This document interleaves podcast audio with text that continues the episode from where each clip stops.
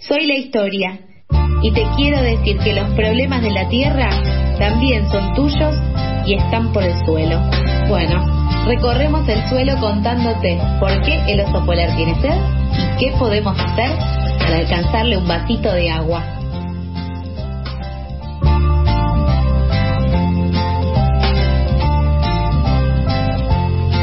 Y sí, acá estamos, con Mija haciendo la columna de Por el Suelo. Ya lo presentamos. Hola. Antes de este pero hola, Mija, ¿cómo estás? Ahora que los veo y, y, que hablamos al aire, muchísimo mejor, muy contento, como siempre, miércoles de Por el Suelo, miércoles de alegría de venir acá al piso de FM La Tribu. Hoy, como vos decías recién, un miércoles quizá distinto, o que lo relacionamos con el deporte, algo que hemos hecho en otras ocasiones, pero que hoy lo volvemos a hacer no sé si vieron, lo hablamos fuera del aire, pero vamos a hablarlo aquí con los micrófonos delante nuestro, lo que sucedió en conferencia de prensa del Paris Saint-Germain, equipo francés, uno de los equipos más importantes de fútbol masculino a nivel mundial.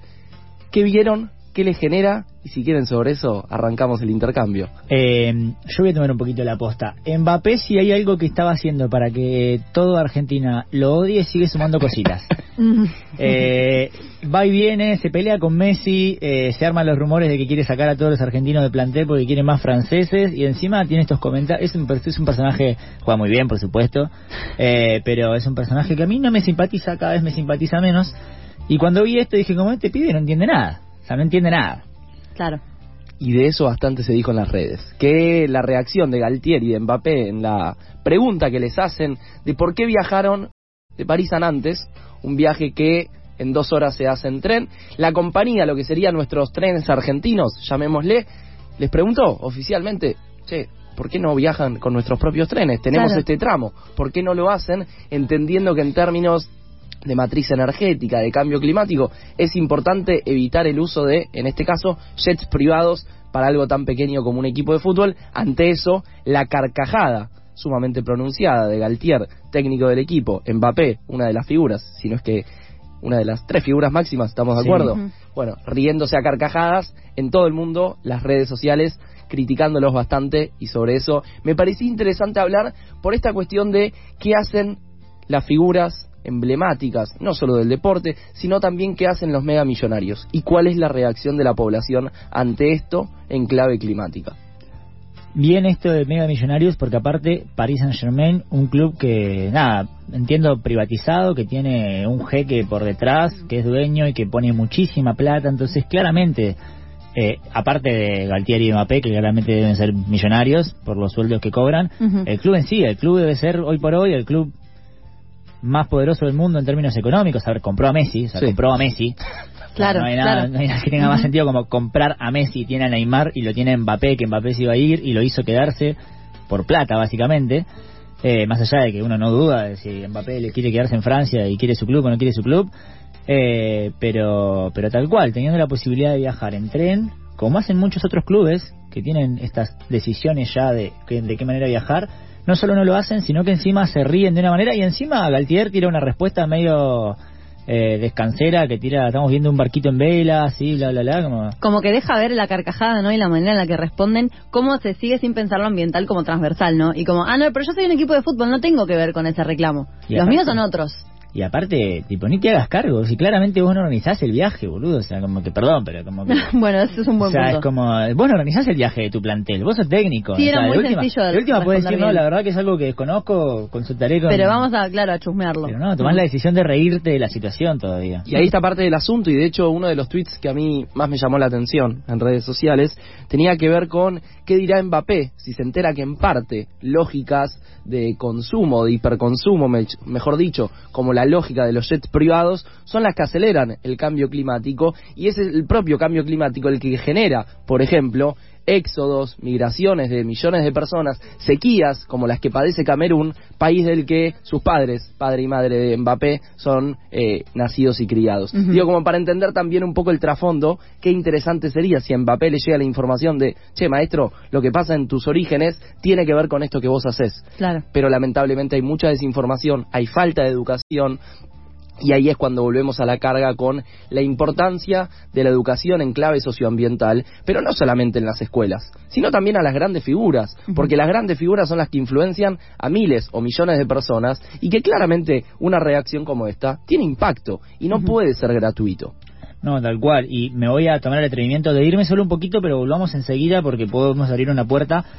Ni siquiera solo con cuestiones climáticas. A mí me pasó una de las principales críticas. A ver, no hubo ningún jugador de fútbol masculino de la selección argentina de fútbol masculino que haya dicho algo respecto a lo que pasó aquí la semana pasada. No hubo ningún jugador de fútbol que haya dicho algo respecto a la paridad de sueldos de género dentro del propio fútbol como actividad profesional. Nunca hay jugadores de fútbol que se expresen, siempre son algunos jugadores del ascenso que saben que no quedan, pero es una situación de que ni siquiera es por no quedar pegado a, no sé, si la semana pasada, si sos o no sos cao, no importa eso, hermano, acaba de pasar algo muy grave, por lo menos tenés que publicar un tweet porque es muy importante lo que digas o no digas. La responsabilidad social que tienen. No son simplemente estrellas de fútbol o de cualquier otro deporte, tienen una responsabilidad social y me parece también importante, no solamente aquí desde FM La Tribu, sino en todos lados, que le exijamos también a esas personas un mínimo de responsabilidad social, no solamente en clave climática, como vos lo dijiste, Neui, en distintos aspectos, no pueden ser ajenos y ajenas a la realidad, en este caso de Argentina o del mundo y algo que también, eh, más allá de quienes tengan sus diferencias o no, pero quienes lo quieren, yo tengo una... voy a permanecer ocultando mi opinión al respecto, por eso también Maradona vio uno solo, que era una, una persona que se tenía que pelear con todos, se peleaba con todos, que probablemente la semana pasada hubiera dicho algo,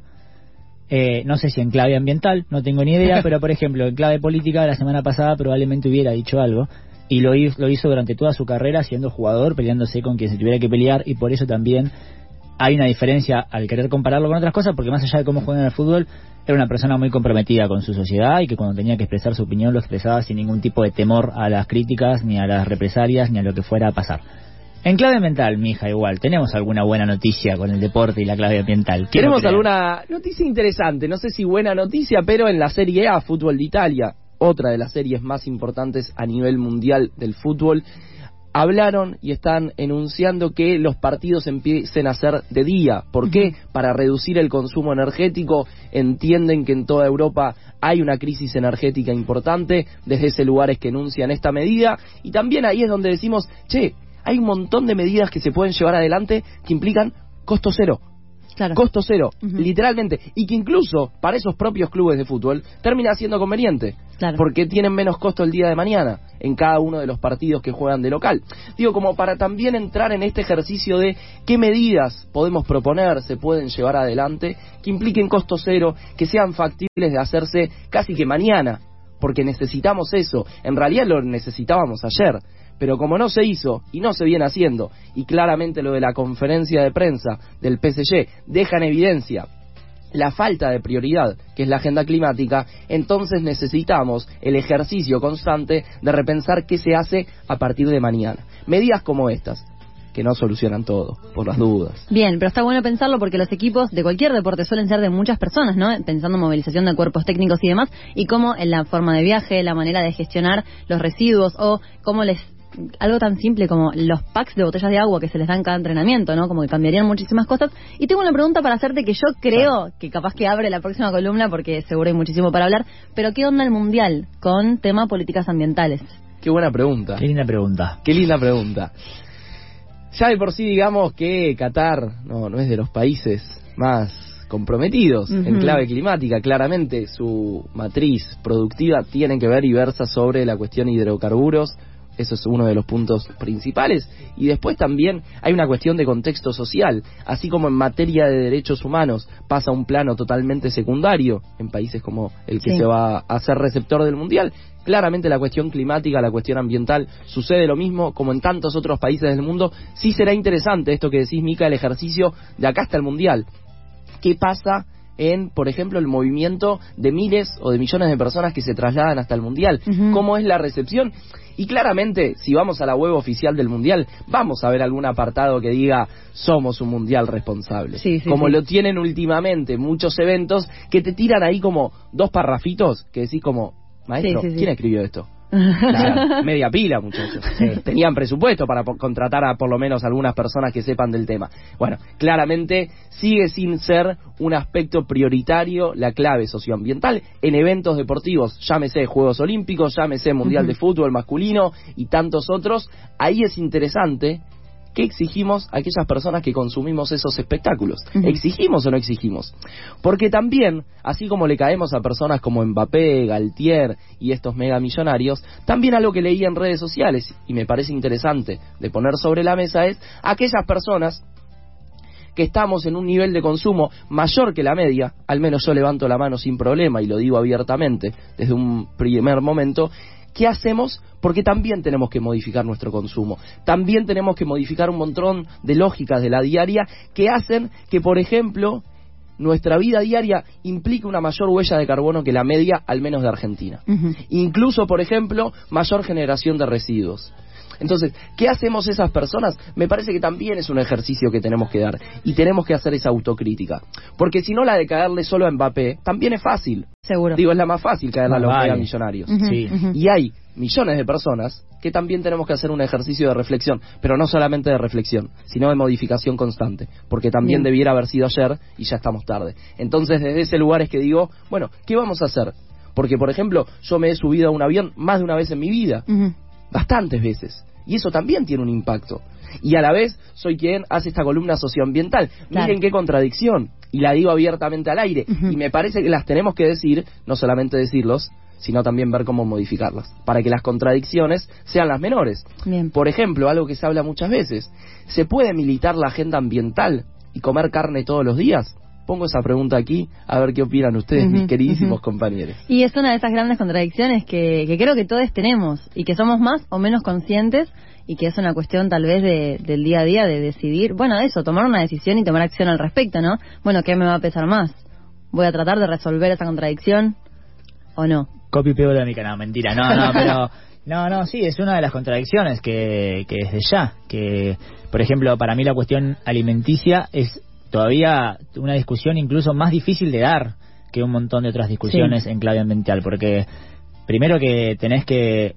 Puertas adentro, tenés que verdaderamente reflexionarlo, ver cómo va a cambiar en tu vida y tomar la decisión, como dice Mica, de ir y hacerlo, o bueno, o seguir con esas contradicciones internas que no dejan de ser contradicciones y que las tiene todo el mundo, pero desde ya que, que sí, que es algo que si te pones a reflexionarlo, si te tomas un segundo, y es contradictorio. Sí, y sumo algo, hablando también de cuestiones que sucedieron en estos últimos días. En Gran Bretaña, en un reality de estos que hay como una ruleta y, la gente participa y se lleva distintos premios, uno de los premios en la ruleta era pagarte la factura de luz por cuatro meses. Digo, 2022, en un reality de Gran Bretaña, no estamos hablando de ninguno... Gran Bretaña, una de las principales potencias a nivel mundial, en un reality te ofrecen como premio pagarte la factura. ¿Por qué? Porque se está viviendo una crisis energética sin precedentes. Y esa crisis energética también, y por supuesto, tiene que ser leída en clave climática. Lamentablemente, y hace unos minutos lo veíamos acá en la tele, en un canal de la República Argentina, se estaba hablando de la crisis energética en Gran Bretaña, pero no se la menciona en clave climática.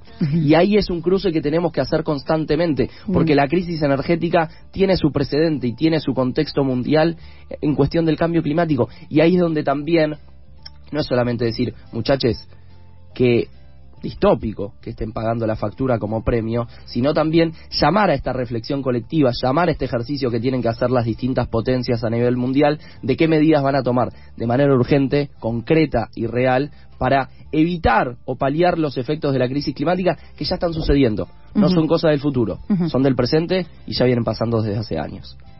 Clarísimo, mija. Eh, hay un millón de preguntas, creo que siempre, y es para seguir hablando porque, como acabas de decirlo, en cada escenario tenés una reflexión para hacer en clave climática. Así que gracias por este espacio. Gracias a ustedes. Justo lo conversamos hoy antes de arrancar el programa. Le dije, che, ¿viste esto? Y al ratito caíste con Ahí esta estamos. propuesta. Y sobre todo, Newi, con esto que decís, que nunca falten las preguntas, porque son también las preguntas los que nos hacen como motor de transformación en un contexto nacional, regional y mundial que necesitamos transformaciones reales y ahora.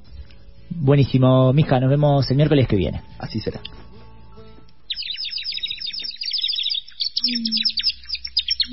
¿Madrugaste o seguiste de largo? No te paz. Acá no estamos para juzgar. Pasadas por alto, su cuota diaria de empatía.